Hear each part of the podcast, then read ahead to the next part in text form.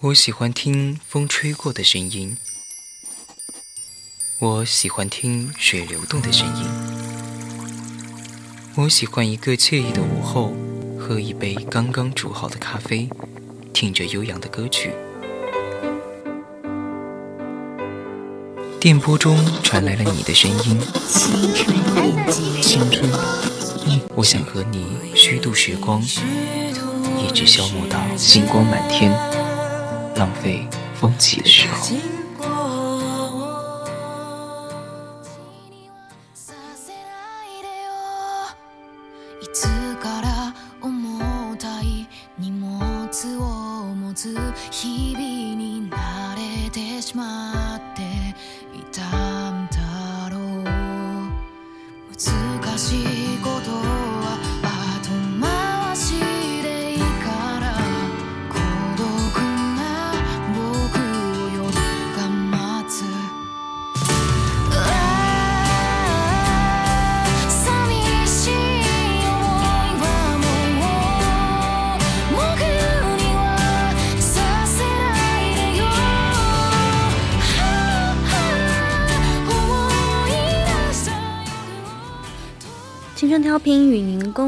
亲爱的听众朋友们，大家晚上好，我是主播思雨，欢迎你们来到青春印记，也是有一周没有和大家见面了，很想大家。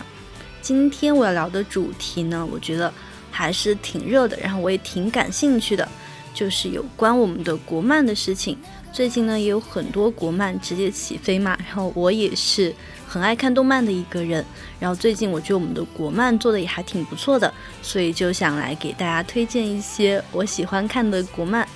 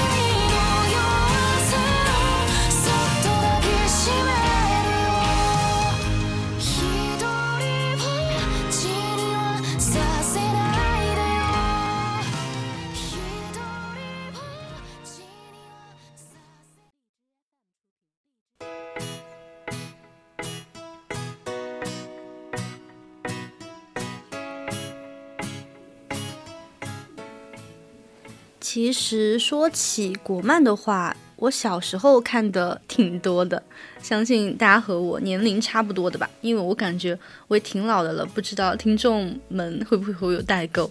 像我小时候看的会比较多的就是《小羊灰太狼》《开心超人》这些很小的时候看的那些动画片嘛，然后还有《熊出没》什么的。然后再长大一点呢，我看的就是动嗯动漫的番剧吧。应开一开始呢，是从日本那边传过来的。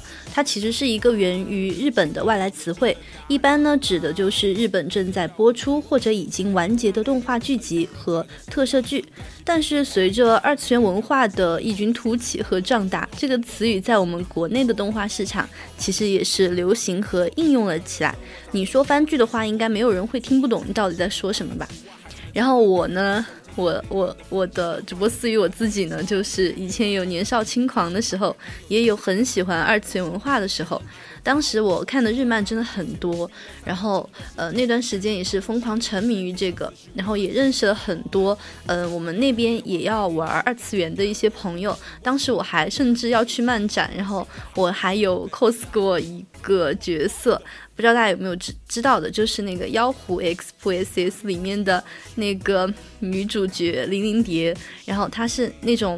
呃，女仆装嘛，然后当时我还进行了一个，嗯，然后当时也去了漫展的，然后也认识了很多，嗯，玩漫展的一些朋友，嗯，当时我真的很喜欢，然后我和我朋友，我们当时一起，我们还很认真的写了那些，呃，剧本啊、分镜啊什么的，那段时间就有研究这些，然后我也专门有特意买一套衣服，就是那种。嗯，白色的，然后很仙气的一身古装。当时呢，我是想 cos 任盈盈的，然后我朋友想 cos 东方不败，然后我们两个是有想剧情，也有写写脚本，然后当时也准备请摄影师或者化妆师来跟的，但是之后呢，不了了之了，就可能是自己的爱好过了吧。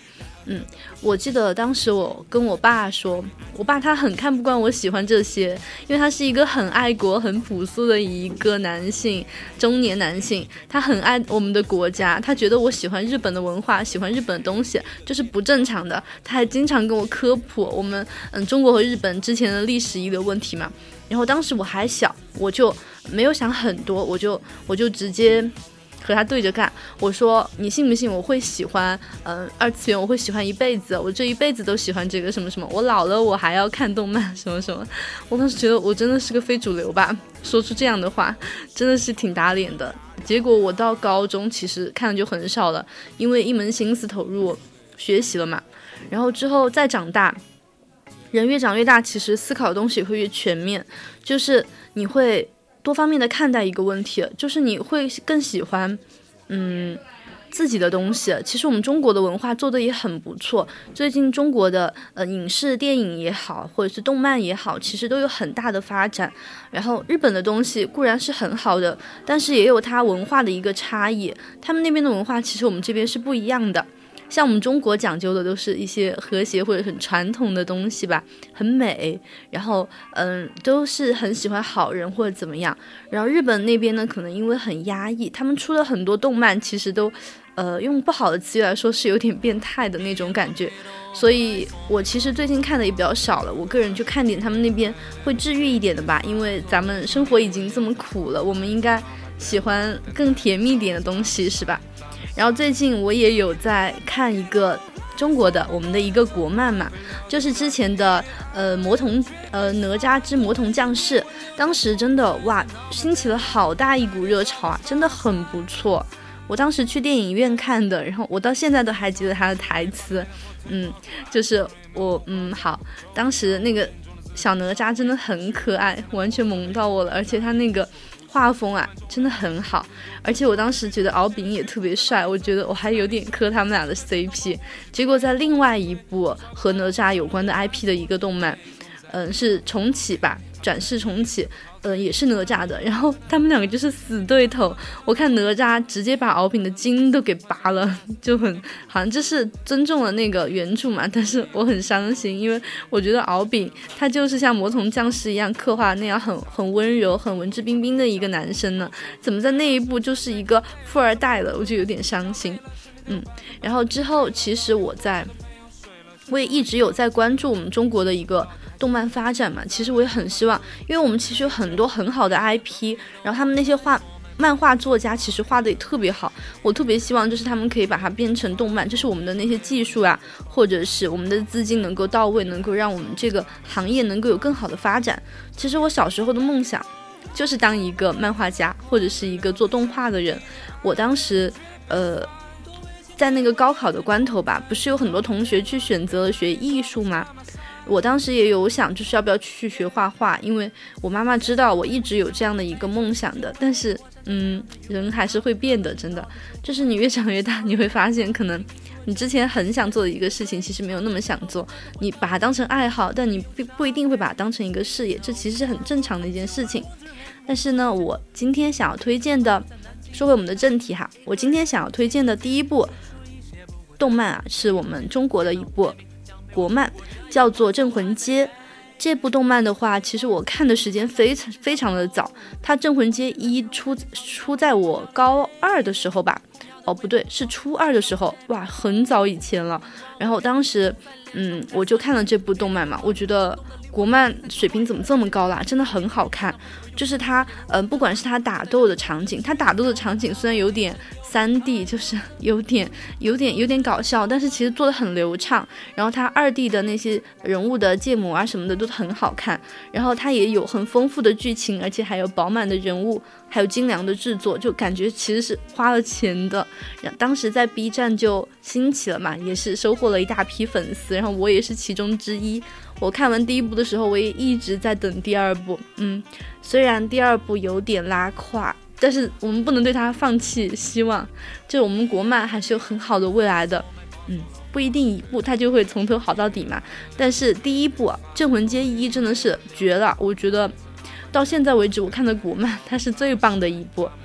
它的第一季在网络上就有非常好的口碑，第二季呢也还是 B 站独家出品的，再加上他在 B 站拥有三点一亿的播放量，真的挺高的了。当时真的很好看，就是他是大概有有一个线，我记忆很深刻的，就是当时有是哥哥叫曹彦斌，然后有一个弟弟，嗯，然后我当时就一直以为那个弟弟。就是弟弟，哥哥就是哥哥，因为它是两条线平行讲的嘛，大概是现现在的一条线，就是它是每隔一集，第一集讲的是现在，第二集就回忆过去他们小时候的故事。然后，嗯，我一直以为哥哥就是哥哥，弟弟就是弟弟，我之后才知道，因为他那个设定，镇魂街它是一个收亡灵的一个地方，其实那个弟弟他是哥哥。弟弟在他很小的年纪就死了，他一直留在那个亡灵街，所以他看着才那么小，但是他其实是哥哥。我当时知道这个事情的时候，我我直接哭了，因为，嗯，当时又遇到了一次危险，那个哥哥就是看着像弟弟的那个人差点死了，然后当时男主就说了一句：“我不想再让你死第二次，因为他其实已经是一个灵魂了，他就住在镇魂街嘛，就是那个收亡灵的地方。”我觉得真的很感动，但是这部剧我觉得有一个缺点吧，就是它的女主，我觉得其实是可有可无的。就是它有没有女主，我感觉真的，嗯，就挺不重要的。它的女主，嗯，虽然女主她很厉害，她好像有一个很厉害的一个那个一个外挂，但是我到后面也没有看出什么来。反正我真的很喜欢男主和他弟弟、他哥哥的那一段线的，真的很感人。然后之后呢，想分享的一部呢。叫做《刺客伍六七》，我觉得这部剧其实是很搞笑、很轻松、幽默的一一部动画的。如果你喜欢那种很轻松幽默的动画片呢，那就一定不要错过这部剧集式的动画，它一定是你的不二之选。像它就是讲的是小鸡岛上的一个小小剪刀刺客，在阿珍爱上了阿强的动人夜晚，邂逅了梅小姐。我相信阿珍爱上了阿强这个。歌或者那个片段，他应该都有所耳闻吧？就真挺经典的，到现在都还是一个梗。就是你现在在刷视频，假如男主和女主对上眼的话，你就能看到阿珍遇上了爱上了阿强，那个弹幕就很搞笑。他呢，就是呃，我们的刺客在寻找回忆中与七闪回纠缠。他说，没有人可以摆脱自己的宿命。是做回没有感情的暗影刺客，还是在小鸡岛上当一个最强发型师？其实五六七他不断和自己的过去进行和解，他那个剧情其实还挺紧凑的，他的主线剧情就不拖沓。但我觉得其实也有可能跟资金不到位，就是他们不能水那么多集，还是挺有关系的。它是一个单元一个小单元的故事组成的，就是那种有笑有泪的，也不是那种纯笑料的吧，就是其实还挺有深度的。像他很燃爆的那些打斗场面，还有那些挺温情有趣的搞笑元素，我觉得都是吸引我的一个特质吧。他也是表现的真的是淋漓尽致，大家有机会呢就可以看看这两部我刚刚推荐的动画片。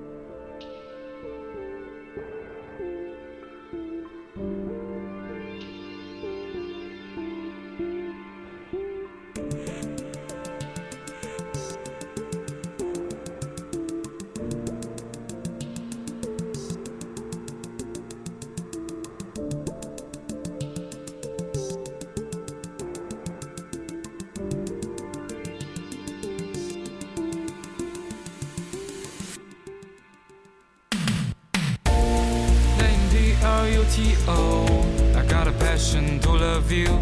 命运让我在边缘深处渴望着谁能够感受地表下的温度。Jealous，在的黑夜像个 jellyfish，looking for someone I can call on it。触碰我的内心 codish，codish，keep looking forward to love。Can you feel my broken heart？Why they make me somebody to leave off？你想听到 maybe or not？ 那经过刚刚一点短暂的休息呢，又回到我们的节目正题。我刚刚有分享两部动漫嘛，是我们的国漫。那还有一部我也是很想给大家分享一下的，叫做《一人之下》。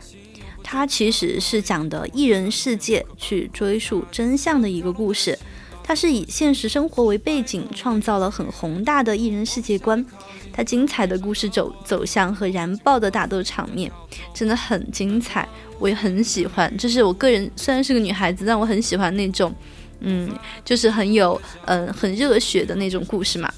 它精彩的故事走向呢，其实就是也是体现了我们编剧的一个优秀吧。像他的主角张楚岚和冯宝宝在追溯当年甲申之乱和自己身世的一个真相。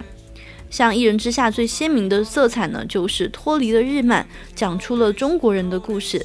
它的主题就是东北出马仙、江西赶尸人、道家金光咒，给中国的传统文化赋予了神奇的异能色彩。像他的方言大会、比试现场、山歌相争，争先向亮。中国式的趣味审美就更加的有味儿了。像他有讲中国的道家道法、佛家佛理、太极的阴阳柔和、人间的众生皆苦。作者可能是以冰冷的一个天道笔触来探讨了人性，揭示了社会。一人之义，于能于性。隐忍算计的不要的一个碧莲张楚岚，神隐内敛、天性纯真的宝儿姐，他们的故事。在一人之下，其实是永远未完待续的。说我名字的含义。Jealous，在的黑夜像个 jellyfish，looking for someone I can call on it。触碰我的内心 codish，codish。Jealous，在的黑夜像个 jellyfish，looking for someone I can call on it。触碰我的内心 codish codish keep looking forward to love can you feel my broken heart why they may need somebody to leave off 你想听到 maybe or not keep looking forward to love can you feel my broken heart why they may need somebody to leave off 你想听到 maybe or not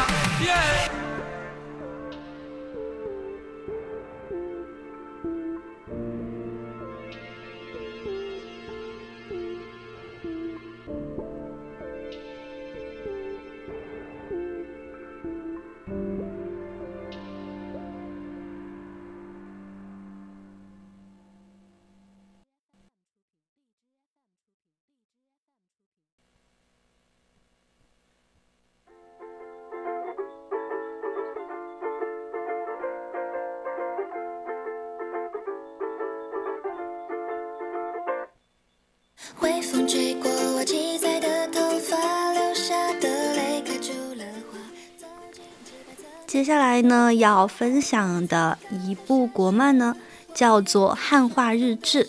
注意注意了，此汉化非彼汉化。这其实是一部刻画中国青年社畜的一个真实生活的纪实性搞笑沙雕日常番。它呢，就大概讲了是由于人类世界的发展，妖神人界失去了平衡。我们妖神混血女主苏莫婷和当代典型社畜女青年，她作为天选之子，需要寻找救世方案。妖和神呢，都纷纷来到了女主身边。天机星化为手机，地魁变成她的猫，他们一起经历着广大青年的社畜日常。什么叫做上班如上坟，金钱你别走，以及进击的上班族和战斗的早晚高峰。这部日常番呢，让现代人看到了自己的影子，感同身受，打动着中国的广大社畜青年。至于为什么叫汉化哈，其实它是取自于汉字化。未来呢，女主身边其实会有更多被物化的美男哦，我觉得就很适合我去看，就过过眼瘾嘛。我觉得咱们现在国漫其实正在崛起，像越来越多的作品，它都脱离了他国的影子，也写出了中国的风格、中国的故事，制作精良而又深含内敛。就让我们一起期待未来会有更多更好看的国漫的诞生吧。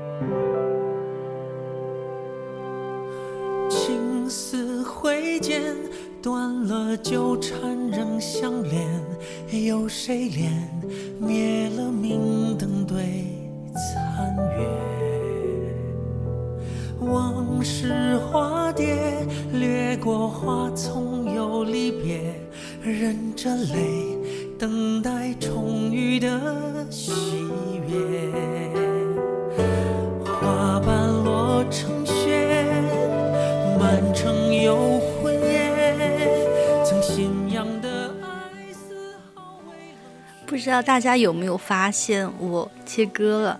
就之前的歌呢，就是会比较欢快一点，然后现在切了一首还有点悲伤调调的一首歌。这首歌呢是动画《天官赐福》的一个片头曲，叫做《无别》，是张信哲唱的。我现在听到这首歌就有点想哭，这是真的，因为我前段时间才重新看了一遍《天官赐福》第一季的动画。就真的很感人，就是可能我是原著有看过吧，就会觉得更感人。它的每一个细节，每一处的用心我都看到了，我就觉得我们国漫真的是有在好好的做作品的，就是并没有去买一个 IP 就蹭它的热度，其实是有把它很好的还原给我们这些他的粉丝们的。这里呢就要给大家推荐《天官赐福》的动画了。其实它是有原著小说的嘛，但是大家从动画看起呢是没有问题的，是看得懂的。《天官赐福》的动画呢，第一季是由绘梦制作的，其实优缺点都有，但我觉得总体来看呢，是一部很不错的动漫佳作了，也吸引了很多新粉入坑。其实其中还有不少的男生和国外粉，像某站上就有一个很不错的解读。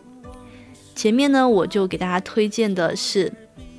一些嗯比较搞笑、轻松一点动漫嘛，但是今天呢就想给大家推荐这部，其实也挺好笑的，但是它其中又有它的深度。里面呢有一个就是比较细节的地方，是花城的一个承诺，就是在坐牛车的时候，花莲谈到了鬼的骨灰，花城就说就是。鬼其实是有自己最大的弱点的，像强大的花城其实也是不例外的。花城把这这些呢全部都告诉了谢莲，就用着那种最漫不经心的语气嘛，就对自己最最最在乎的人说出了最坚定不移的承诺，句句是如果，但是句句是真心。我还，而且后面呢，花城的骨灰也送给了谢莲的，猜对了，因为。在就是在第一季的最后一集的一个呃番外吧，是番外，不是最后一集。花城就把骨灰当做项链送给谢莲了。这部动画的节奏呢，其实也非常好的。其实一边一般来说改编的一个动漫作品都会出现很多的争议，像书粉呢就会觉得节奏可能会太慢了，动漫粉呢又会觉得节奏太快。这里呢我就说出了我自己的一个心声哈。其实原著党呢，就是可以调整一下自己的心态，跟着我们就是动画党一起重新认识这个故事，就像是一个老朋友穿越回了你们第一次认识的那一天。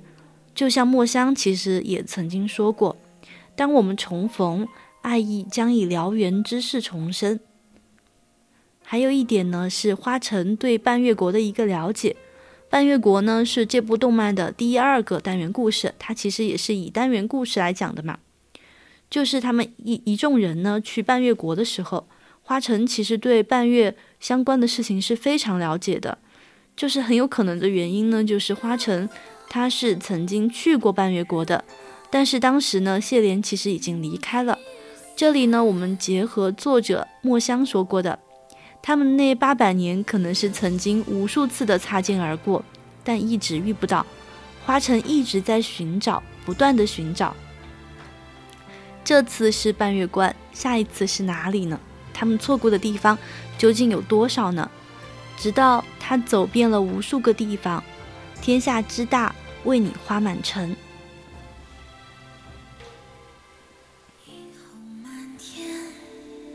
似真似幻，应变翩然，着花瓣，谁烟无绝，日有月暗，偏爱在绝处曾无间的恨与淡。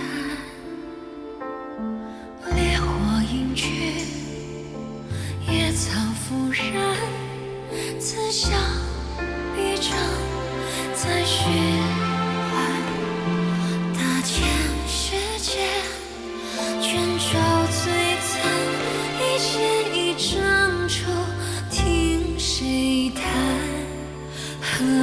来聚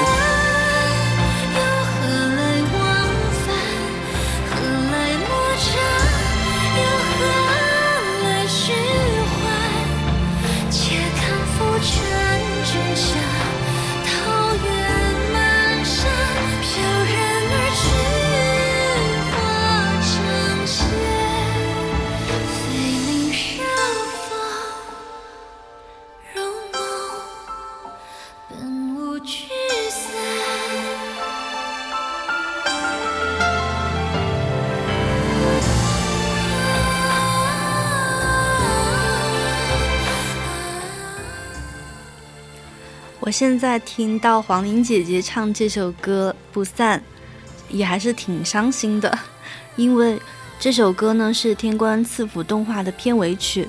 每次听到她的声音一起来，我就知道这这一集呢又要完了，就还挺伤感的。那刚刚说了几个《天官赐福》的一些小细节，还有一些我觉得还挺值得我们，嗯、就是来说一下的点。就其实它里面的东西啊，真的没有那么轻松。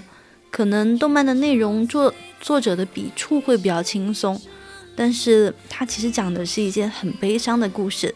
像之前解读半月和裴素的故事的时候，就是我也看了原著嘛，也很认真的来了解了这个故事。我觉得这个世界上最难过的就是，明明其实我们都没有错。可就是找不到最好的结局。这句话说的其实也不是天官，说的也是喜欢墨香铜臭的作品的人。喜欢这个故事，其实真的没有那么轻松。像半月，他开了城门，放了汉族的士兵，屠杀了他的城，他是错的吗？站在半月国的人来看。站在半月国那些浴血奋战的将士们来看，那肯定是错的呀。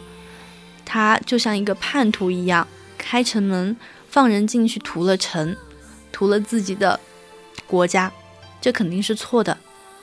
但是站在大义上来看，他真的错了吗？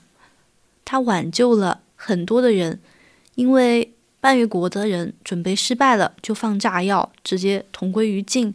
他其实也救了无数的人，我觉得这个对错真的很难看，而且他也为了赎赎罪吧，一直就是留在那里，任他们一次一次的吊死。他现在已经是一只鬼了嘛，然后就引引活人去蓟县那边的半月国死去的士兵嘛，他就是因为自己的内疚，一直留在那里做着，嗯。就还挺悲伤的事情，最后这个故事终了，他也终于说了一句：“我们终于可以解脱了。”我觉得真的很心疼半月。我觉得她真的很可爱，很善良，她真的是一个很善良的女生。这里呢，就是有一个细节，就是谢莲她在曾经，嗯，被被贬的时候，嗯，就是到处游历嘛。然后在半月国，嗯，那个县里面是有做一个将军的，叫花将军。然后他的名字啊，叫花莲。这就是嗯，墨香的老老老安排了，就是会有个名字，就是是两个人的结合嘛。像之前，嗯，《陈情令》的时候。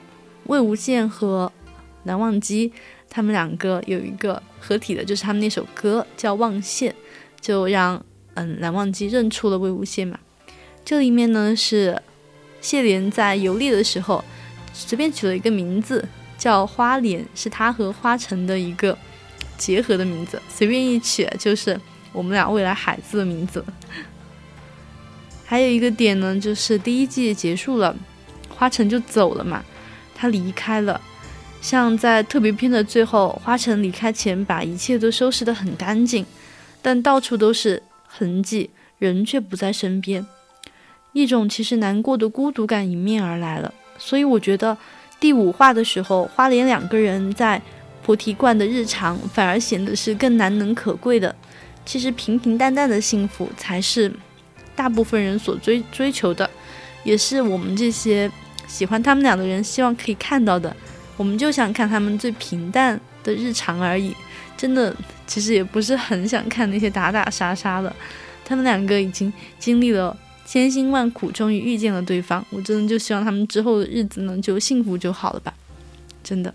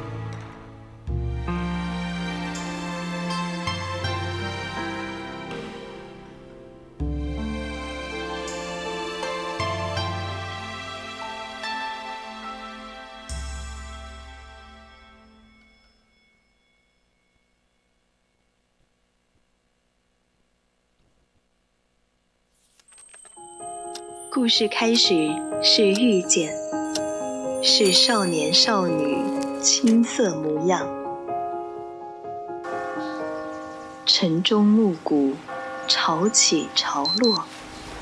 或许我们终将走散，但在青春的印记里，你我曾听过一样的故事，都有过同一句晚安。VOC 广播电台《青春印记》，在声音的世界里，彼此陪伴，互相温暖。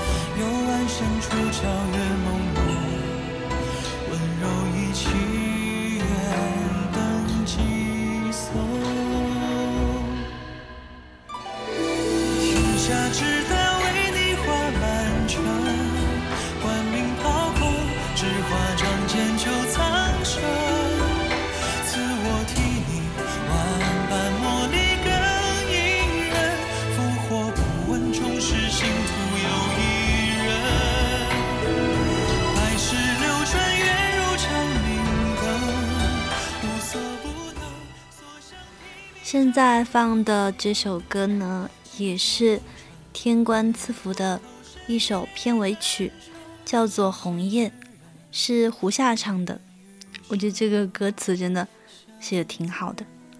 我是很喜欢《天官赐福》这本小说的。总体来说，我挺喜欢墨香铜臭这个作家的，因为之前的事就不提了。但我觉得他这个作者很很特别，就是他写的小说都有至死不渝的浪漫，在他的眼里，就是他的作品哈，一定得有那种大爱存在的，就不是那种小家子气的那种东西。他的作品呢，也有很多很矛盾的地方，就是让人对一个人恨不起来，喜欢喜欢他很可恨，但你又恨不起来那种感觉。他的很多人物真的都是这样的，《陈情令》也好，《天官赐福》也好，都是这样的。我现在都还记得，花城等了谢莲八百年，终于等到了他。那里面的很有名的句子吧，我都可以背下来的。为你花开满城，为你所向披靡，为你明灯三千。太子殿下，我是你最忠诚的信徒，为你战死是我至高无上的荣耀。我就真的很喜欢这个故事，我也是反反复复看了很多遍了。就是这个作者作者怎么那么喜欢赚人眼泪啊？《陈情令》里面呢，蓝忘机等了魏无羡十六年，这里面呢，花城等了谢莲八百年，就直接说是就是等是吧？就是要虐我们是吧？但是真的，这个故事总体来说真的很好看，而且重新看一遍真的会有不一样的感受吧。我第一次看原著的时候，可能还有点太小了。我当时看他的第一个故事，就是宣姬和裴照的那个故事的时候，裴明裴明那个故事的时候，我当时就觉得啊，宣姬这个女女人真的好可怜啊，这个女鬼吧，应该是女鬼，她已经变成鬼了。宣姬真的太可怜了，那个裴将军真的不是东西，他就是个海王，我真的很讨厌他。当时就是那样的想法吧。但是怎么说呢？这次呢又看了一遍动漫，其实有不一样的一个看法，就是你会发现你的那种想法真的会随着时间而改变的。因为我看了新新看了一遍，我才发现一些细节，比如说宣姬她其实从始至终她的感情就是错付的，她在明白这个就是她裴。裴将军其实已经直直说了嘛，我们其实就是露水情人嘛。但是他就是死缠烂打，然后最严重的是，他就是把自己国家的地图想给他，然后让他让裴将军把自己的国家打了之后，然后就可以在一起了。这件事情其实是触犯到了裴将军的底线的，因为他虽然是敌国敌对的将军，但是他肯定有自己的立场、自己的信仰、自己的坚持的。他这件事情做的真的很蠢，就。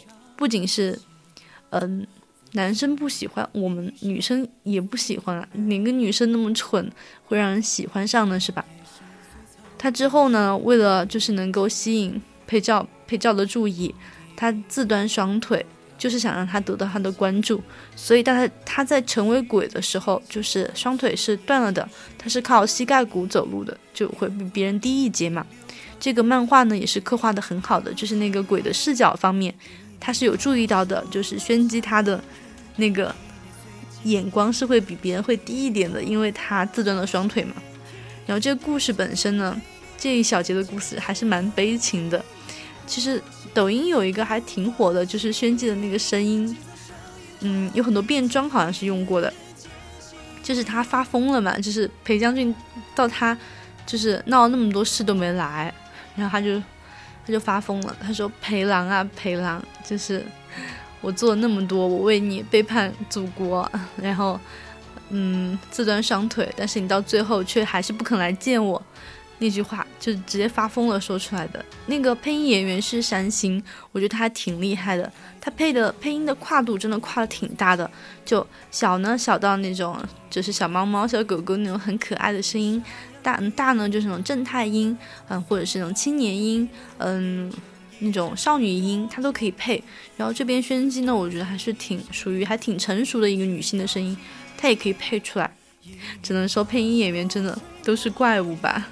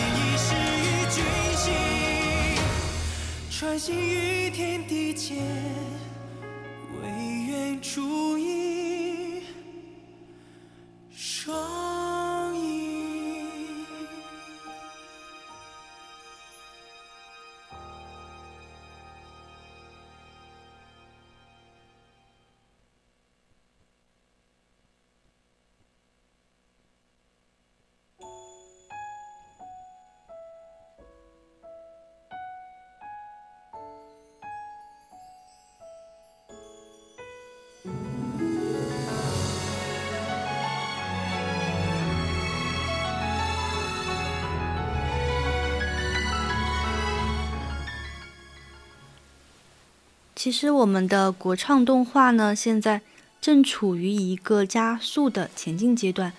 像之前的一年，腾讯、B 站在动画行业上呢，也是动作不断哈，扩大己方阵营，助推了我们行业的发展。像爱奇艺、优酷呢，也是后发出手哈，也是后发选手，加紧的内容的布局，深化了我们其实对于国创内容和品牌的一些认识。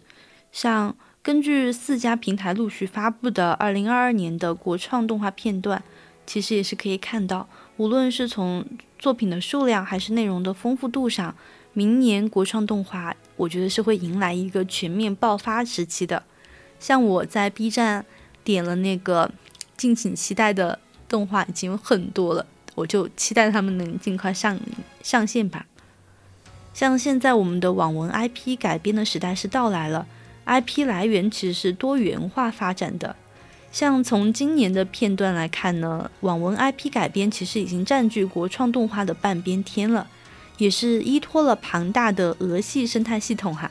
腾讯今年发布的一百零四部国创动画中，有四十七部是网文改编的作品，其中阅文集团旗下的 IP 占据了三十七部。在爱奇艺和优酷发布的片单当中呢。超过半数作品均是根据极小说 IP 改编的。B 站今年的五十一部已确认的作品中呢，小说改编的作品呢也占据了十九部。其实从 IP 的选择上来看呢，加入动画开发行业的 IP 其实不乏在多年网文发展的过程中影响深远的经典之作，比如说《龙蛇演义》《无限恐怖》《诛仙》这些。动画项目呢，将会让那些老的 IP 重新焕发新的生命力。同时呢，其实也有今年新作中的具有高人气的网文 IP，比如说《诡秘之主》《打更人》等等。这些作品呢，不仅覆盖了热血、武侠、格斗等类型，同时呢，也有神医九小姐这类女频向的作品，与其他作品打出了差异性。网文改编的优势。可以从从两方面来谈吧。一是从内容上来看的话，网文 IP 的题材是丰富多样的，也很贴近我们年轻群体。在改编动画的过程中呢，其实也没有那种很大的内容壁垒。二是网文 IP 其实已经经过了一轮市场检验，积累了大量的粉丝基础。在动画产业开始走走量的时候呢，就省去了不少的前期调研以及宣发成本，同时风险其实是要更小的。这些呢也是那些动画制作者其实是有关注到的，所以 IP 改编的会比较多嘛。由此呢，我们其实也可以看到，在未来很有可能将深度打通网文作为动画制作上游的路径。网文改编时代的到来呢，也是将助力国创动画突破圈层局限，掀起更大的追番风潮。网文的改编其实虽然现在已经是主流趋势，其实不只是动画嘛，其实很多电视剧也是根据网文改编的。但是动画 IP 的来源呢，也是一定在向着多元化发展的。像现在漫画作品的数量也在提升。像腾讯视频平台的《西行记四》《风云变》《大理寺日志二》，还有爱奇艺的《半神之境》《西行末世录》，优酷的《万古剑神》，没出息的《阴阳师一家三》，其实都是漫改作品。像 B 站也是推出了由哔哩哔哩漫画作品改编的《小魔女露头啦》《谎言》《战国千年》等作品，也还是宣布了有妖气漫画 IP 的。十万个冷笑话、镇魂街、端脑、风，嗯，词风等动画开发的消息，选择在发布会前一天宣布以六亿的价格收购了有妖气漫画平台，其实也是有看到 B 站在孵化国创热门 IP 的一个决心。在游戏方面呢，腾讯呢推出了与拳头游戏共同出品的《英雄联盟》的首部动画。经典游戏《三国杀》《古剑奇谭》呢，也是被改编了动画。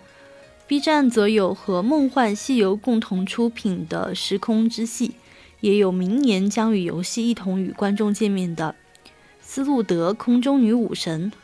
此外呢，其实我们今年的片单中呢，还出现了腾讯根据网络电视改编的同名动画《魔游记》。影视 IP 入局呢，将会为行业发展呢带来了更多的可能性。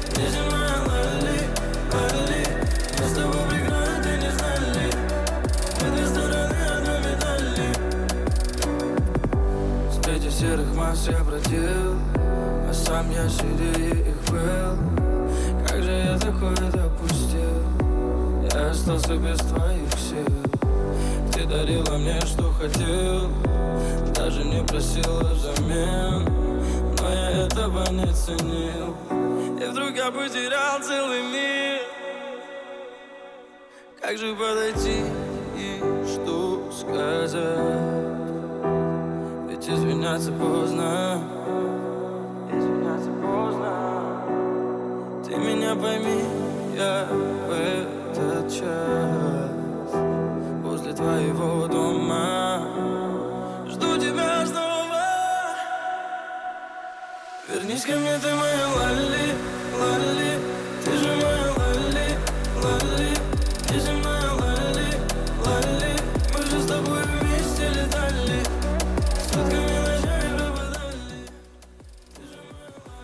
我们切了一下歌哈，让我们的气氛能稍微活跃一点，因为也挺晚了嘛。其实我也就是还挺没精神的，但是呢，我们要讲的事情呢，其实还是些蛮热血的事情哈。刚刚有说到就是一些 IP 改编嘛，但是现在呢，其实我觉得原创的内容呢也是非常重要的，助力原创内容的制作呢，也是为我们国创注入了新的活力。加码原创动画内容呢，也是平台明年的发力的重点。像属于国创第一梯队的腾讯和 B 站竞争是尤尤甚的哈。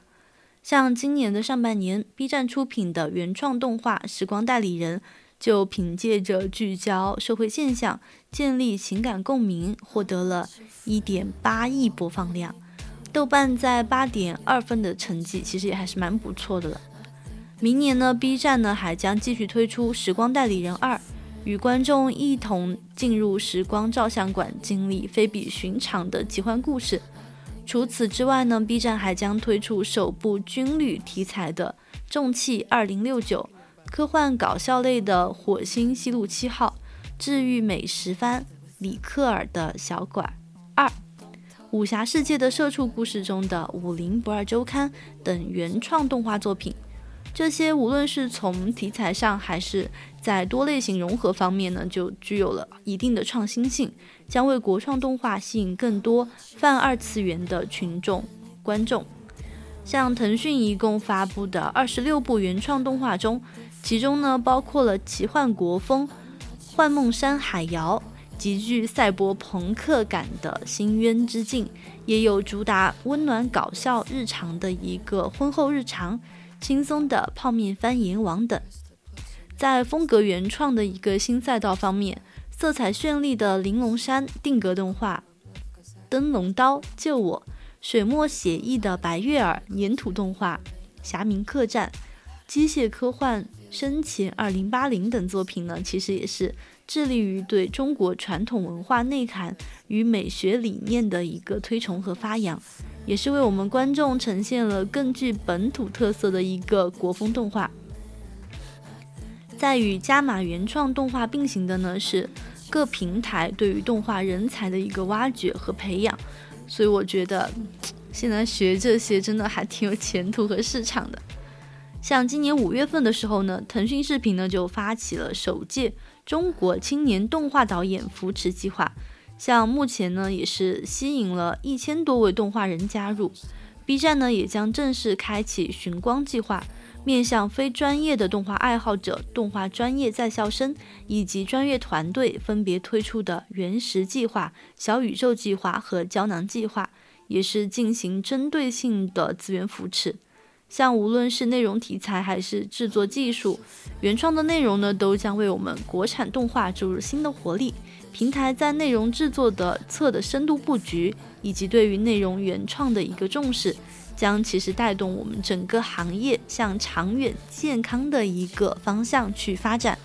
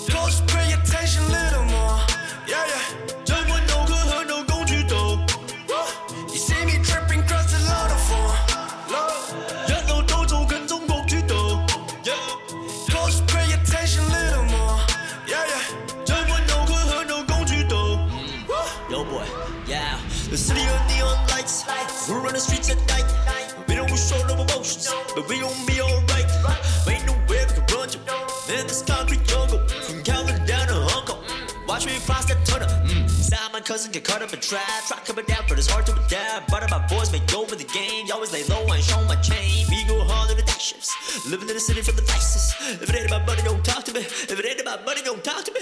Tell my dad it don't work no more. Tell my heart it don't hurt no more. Get my girl the life she want. That's what I'm writing these verses for. Verses for. saying what you want about me. Real players never lose, focus at the party. I sleep with one eye open, I never trust nobody. Never got up in the moment, 其实呢，其实，在头部 IP 的一个狭路相逢的道路上，哈，主流赛道呢，其实也是陷入了一个内卷阶段。像武侠、玄幻、冒险、战斗、科幻这些的一些类型嘛，一向是国创动画的一些传统赛道。但是在二零二二年，这些传统赛道呢，依依然是各大平台的主争之地。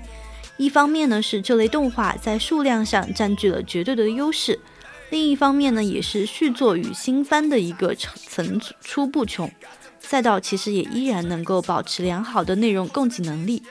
我觉得还蛮值得关注的是，在二零二二年的时候，四大平台呢具有热门 IP 作证。其实只要动画制作保持较高的水准呢，我觉得明年啊可能是口碑和热度双赢的一个场面。在武侠方面呢，爱奇艺有两部定级在 S 加的作品，分别是改自改编自马伯庸小说的《风起洛阳之神机少年》，以及改改编自唐家三少的同名小说《神兰奇遇无双珠》。优酷呢，则有《秦时明月》这一这一部已经其实陪伴我们观众走过十五年的经典国漫，同时还有《少年歌行》系列的新派武侠小说《暗河传》。B 站呢，其实也即将上线《剑网三》《侠肝义胆沈剑心三》《风铃玉秀二》等广受好评的武侠续作续作。像手握大量武侠 IP 的腾讯呢，则兵分三路进行布局。其一呢，是继续推出经典的国漫作品续作，像《画江湖之不良人五》，还有改编的《镖人诛仙》《九州缥缈录》等等的一些高人气网文 IP。打开了一道新武侠世界。此外呢，其实还引入了传统的武侠小说，古龙系列的《绝代双骄》，金庸系列的《笑傲江湖》都将首次尝试动动漫化。在玄幻方面呢，腾讯将在续作上推出《妖狐小红娘十一》《斗罗大陆》以及《斗破苍穹》系列年番和两部特别篇。爱奇艺呢，则有《古风热血捉妖故事三宗》中的云中居三子，改编自九路飞香的同名代表作《苍兰诀》，以及《穿越甜宠邪王追妻三》。一听这部就还挺 甜宠的哈。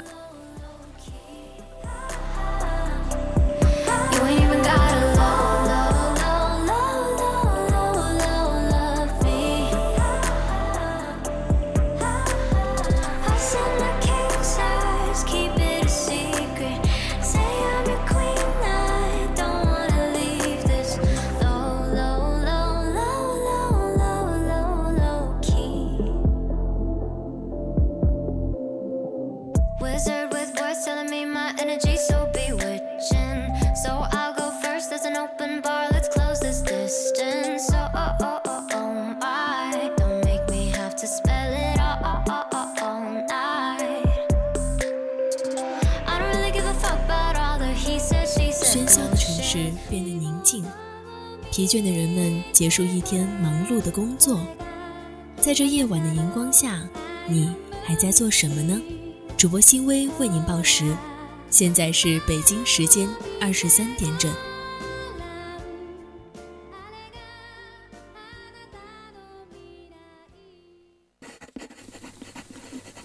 我喜欢听风吹过的声音，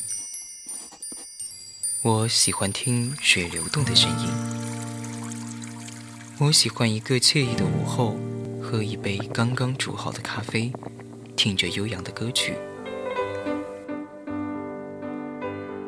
电波中传来了你的声音，青春，我想和你虚度时光，一直消磨到星光满天，浪费风起的时候。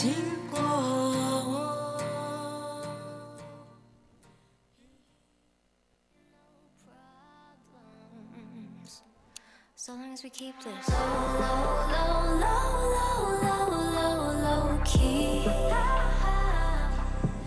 You ain't even gotta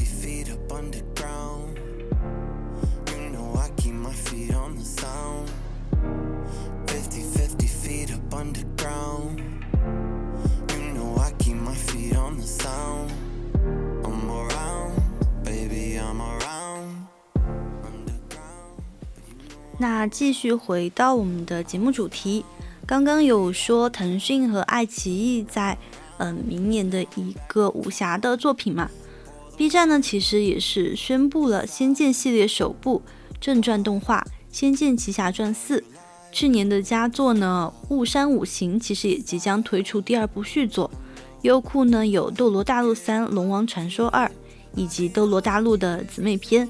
结合了厨艺与武学的冰火魔厨，热血冒险赛道呢，其实也是有蛮多重量级的作品的，比如说腾讯的《龙族》、紫川打更人、亚瑟、诡秘之主等等热门网文 IP 改编的动画，爱奇艺的 S 加级的《逆天邪神》改编自天蚕蚕土豆的同名小说《大主宰》。优酷呢，则有改编自陈东成名作品《神木》，将以动画的形式重新演绎壮烈的传奇。在科幻类的作品呢，最令人瞩目的当属即将登陆 B 站的《三体》动画赛道呢，战斗呢也是同样的值得期待的，是我们的战斗赛道。高分国漫《一人之下》的第五季将在腾讯上线，以魔兽为核心的《我叫 MT 归来》。致敬魔兽玩家们的青春回忆，B 站呢也即将上线人气漫画改编作品《偷心九月天》，我相信呢也即将唤起不少九零后青年们对国漫的一个童年回忆吧。那在选材上呢，也是注重了垂直品类的深耕，提升了题材类型的丰富度。国漫呢在这一方面呢也是在很努力的去做深度的。一个耕耘吧，像主流赛道虽然已经陷入了头部 IP 内卷化，但其实其他品类呢也尚处于丰富与深耕的阶段。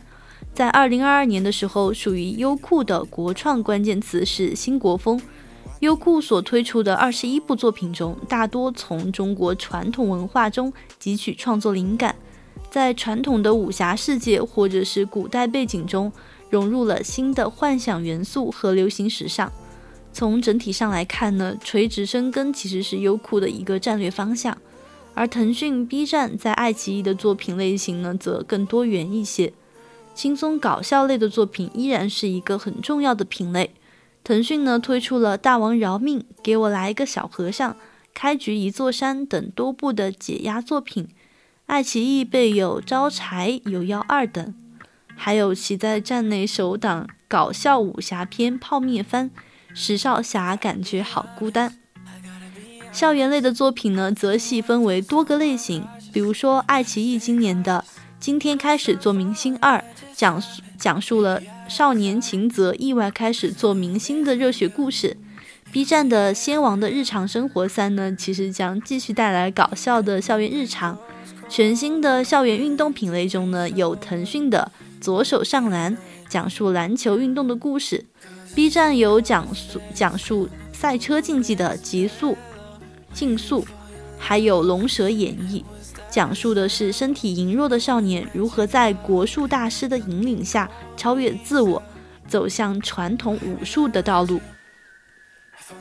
女性向的动画呢，也是一大新的内容方向，例如改编自女频小说的《神医九小姐》是一部玄幻女风的大女主重生冒险故事。甜美的咬痕呢，则是一部少女吸血题材的漫改作品。在单改题材上呢，腾讯将推出改编自晋江小说《A W M 绝地求生》的《A W M 极速狙击》，以及改编自撒野的《暖阳》。续作方面还有《穿书自救指南》，而 B 站呢也将上线《天官赐福》动画第二季，依托庞大的粉丝基础呢，进一步拓宽国创动画的受众群体。这里呢，嗯，也还是期待一下我们。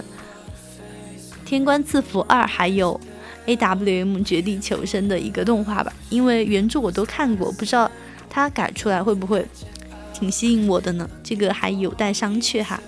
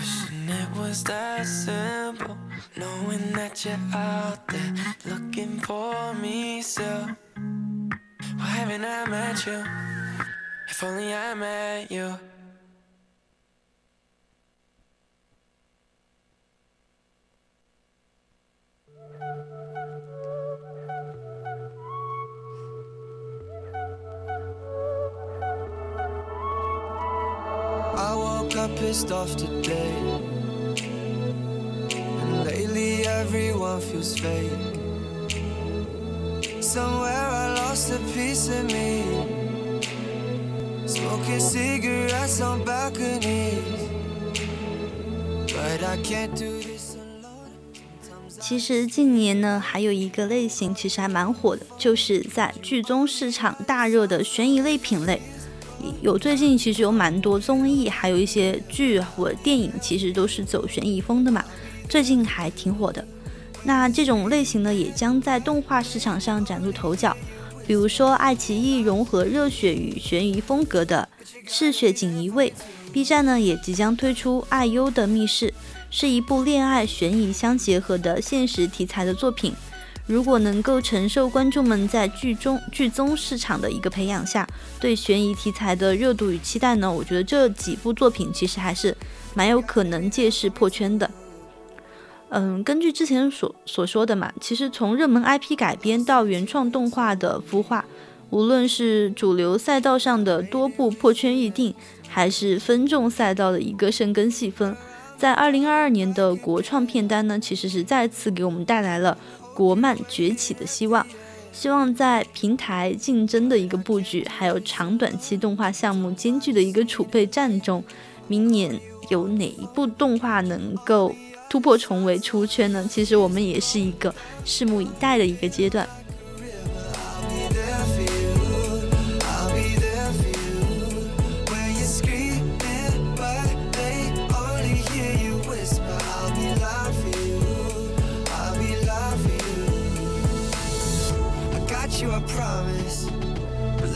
Honest. Love is a road that goes both ways. When your tears roll down your pillow like a river, I'll be there for you. But you gotta be there for me too.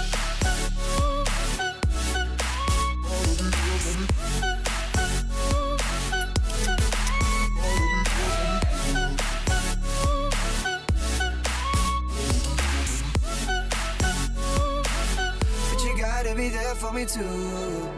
Boy, I'm holding on to something. Won't let go of you for nothing. I'm running, running just to keep my hands on you. There was a time that I was so blue. What I got to do to show you?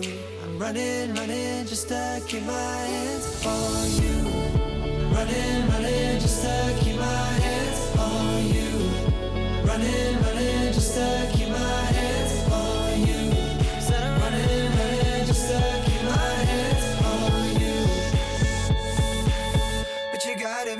for me too.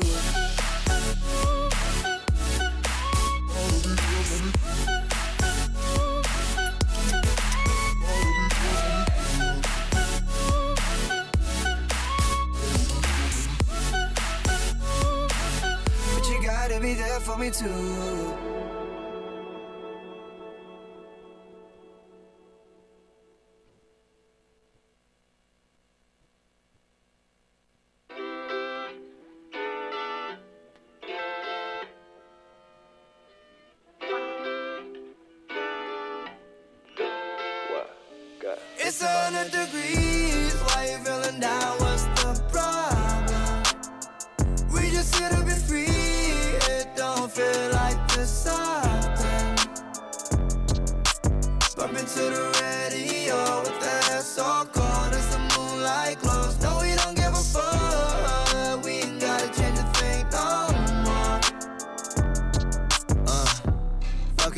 Do it cause we want to. Days pass by, and now we playing by our own rules. Chase Tennessee with a kiss and there's some great view. Dancing in the parking lot, jamming to some old school. We the kings of the city. All the lights look pretty. We bad boys like Diddy. We in the club like Fetty. Hey, keep my feet up on the dash. G golly, we just having a blast. The future's so bright,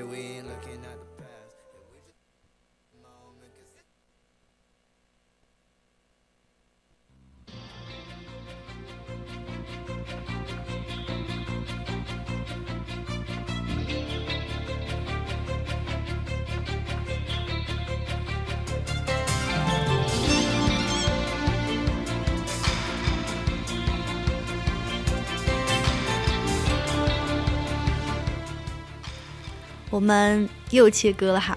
今天的主题呢是国漫起飞了嘛？今天呢给现在呢就是给大家推荐一部真正起飞的一部动漫吧。它真的刷新了我对国漫的一个印象。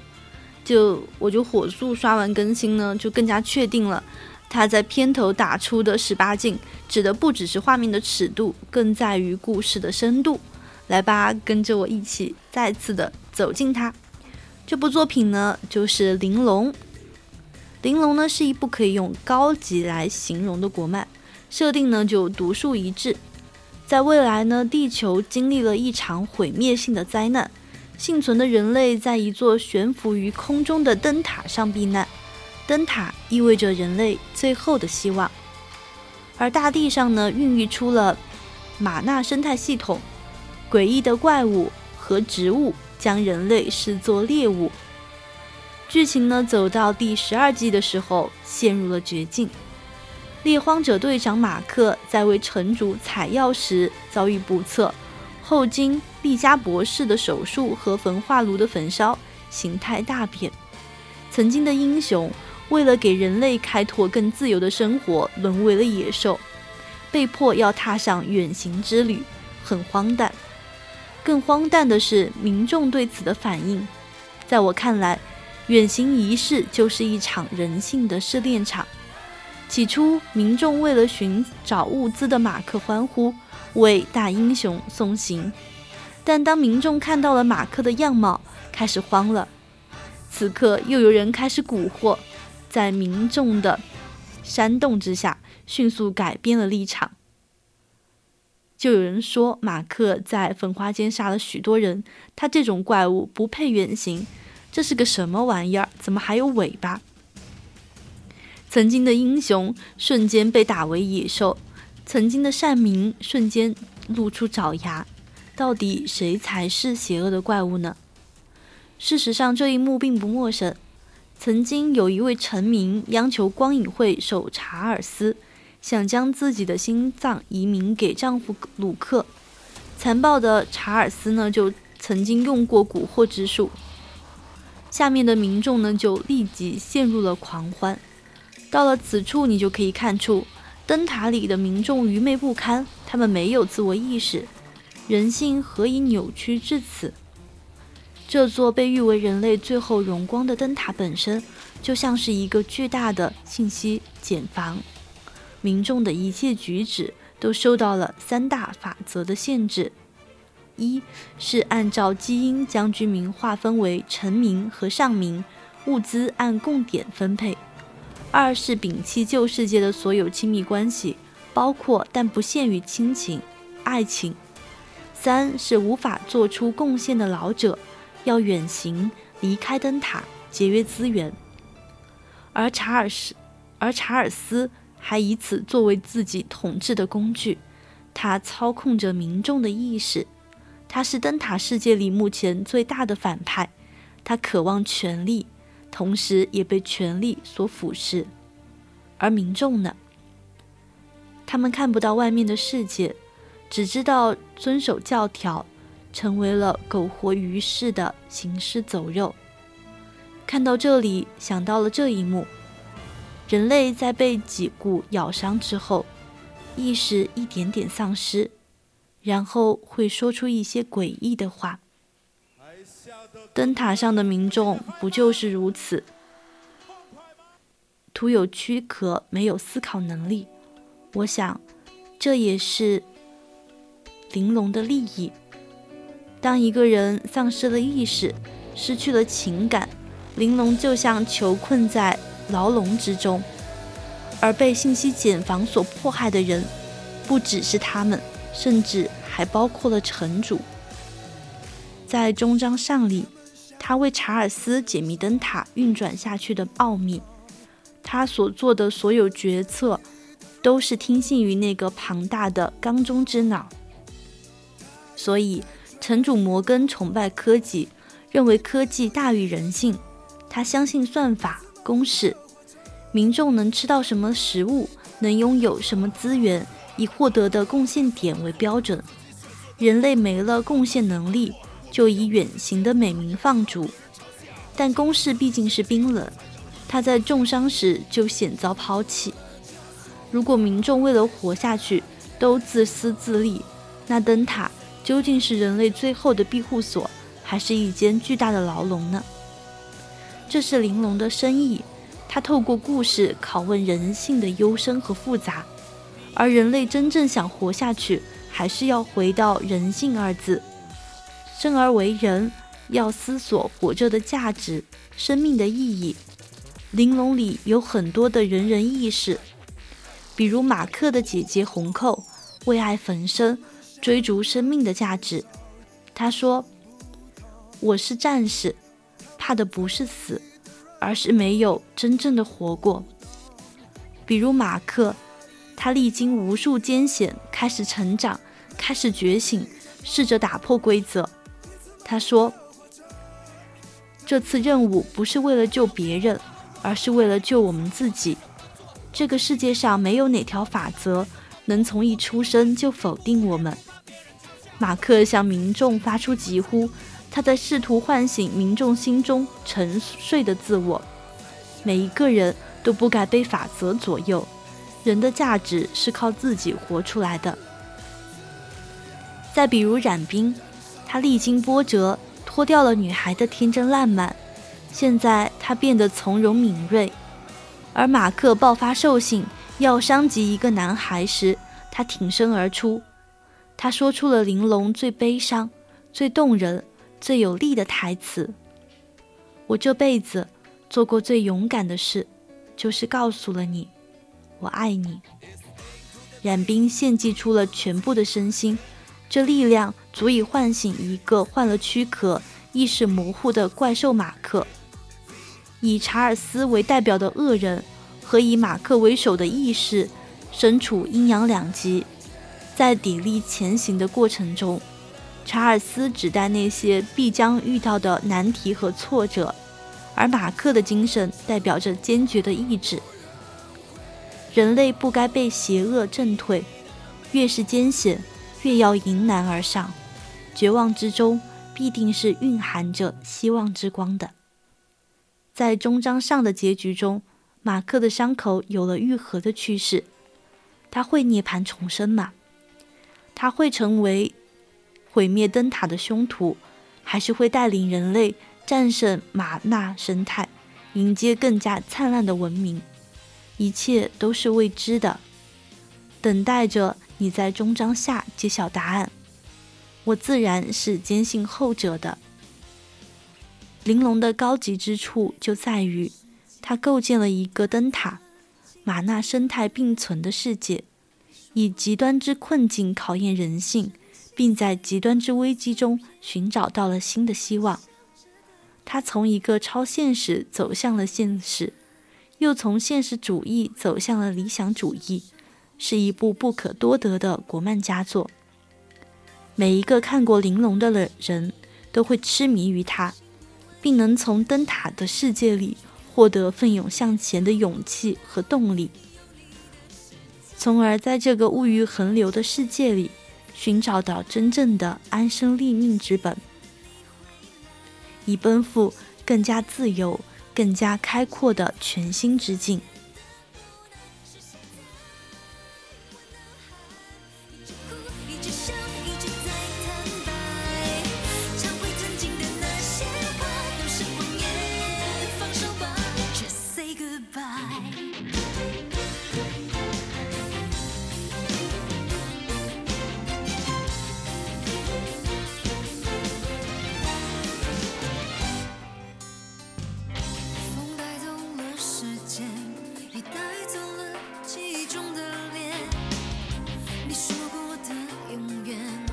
曾心碎过后的碎片，微笑着的眼，泪水还没。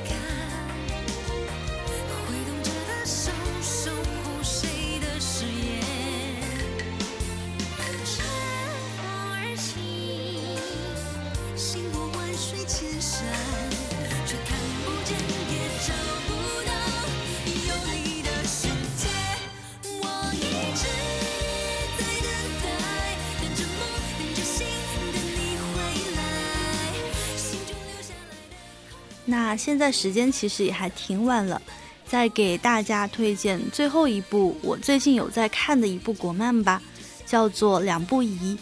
这部剧呢，其实就是一个男女性别互换，它其实也不是什么新鲜的题材了，但是它其实这真的还挺好笑的。像皇后萧景瑜为了得到皇后背后的家族的军力，就娶了徐玉为后嘛，其实也不太宠她。但是他们两个呢，双双掉入水里的时候呢，就变为了互相。之后呢，他们才意识到，其实之前呢，就是有很多没有做好的地方，对方也有很多，嗯，自己没有看到的一些难言之隐嘛。所以就，嗯，爱上对方了吧，就还挺好笑的。我尤其是喜欢女主在变成皇上的时候，去战场上大杀四方、骑马饮酒的一个场面吧。真的就是很很豪爽。这部剧呢，其实还真的挺好笑的，只可惜呢，现在第一季完了嘛，还没有第二季，还是一个敬请期待。所以大家有兴趣的话，还是可以去看一下的。